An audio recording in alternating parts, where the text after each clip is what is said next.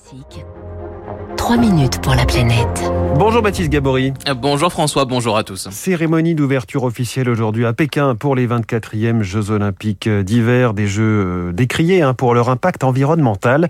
Les compétitions de ski ou encore de biathlon vont se dérouler à une centaine de kilomètres de la capitale chinoise, à 100% sur de la neige artificielle qui pourrait bien devenir la norme des Jeux d'hiver avec le réchauffement climatique, Baptiste. Ah oui, les images hein, des pistes de ski alpin de ces euh, JO de Pékin sont euh, frappantes, celles de rubans blancs et autour des broussailles arides, sans neige.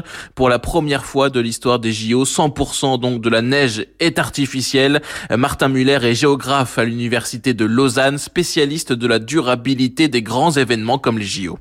La neige artificielle est devenue presque incontournable maintenant. Il y a 8 ans, à Sochi, en 2014, on avait déjà à peu près 80% de neige artificielle. Ça a monté à 90% à peu près il y a 4 ans à Pyeongchang, au Corée. Et maintenant, on est arrivé à 100%. Et ce n'est pas très étonnant hein, puisque les montagnes ne sont pas traditionnellement enneigées dans cette région.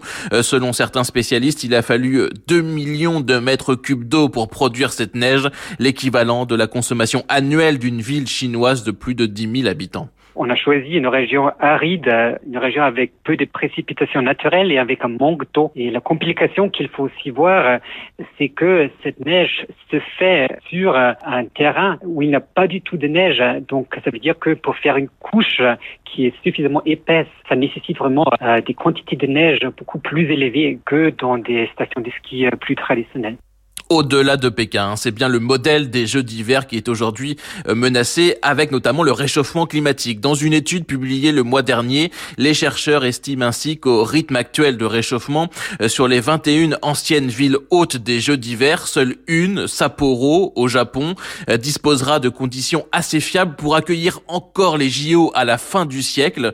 Partout ailleurs, l'enneigement diminue et il diminue très vite comme dans les Alpes.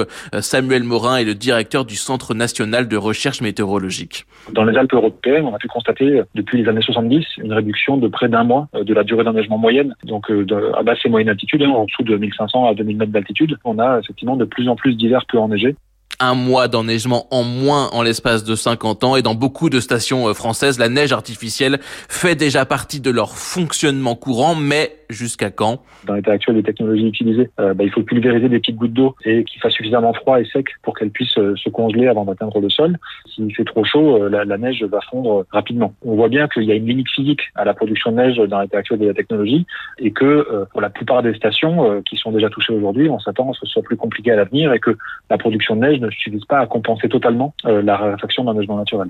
Ce qui pose la question de l'adaptation évidemment de ces stations avec une diversification en cours. Hugues François est chercheur à l'INRAE de Grenoble. il y aura des choix à faire pour savoir vers quelle activité on oriente quelles ressources, qu'elles soient naturelles ou qu'elles soient économiques. Aujourd'hui, il y a beaucoup d'économies qui dépendent de ces sports d'hiver. Et donc la question c'est comment est-ce qu'on peut accompagner les territoires vers d'autres formes de développement qui seront plus compatibles avec les futures conditions climatiques. Et ça c'est quelque chose qui se pense dès aujourd'hui. Des questions que vont devoir se poser également les jeux d'hiver. L'une des pistes, hein, c'est de revenir vers des jeux euh, plus modestes pour retrouver des stations de plus haute altitude, de la neige donc naturelle et une empreinte carbone réduite. Je me demande si on parle encore de poudreuse quand tout est artificiel. Merci Baptiste Gabory.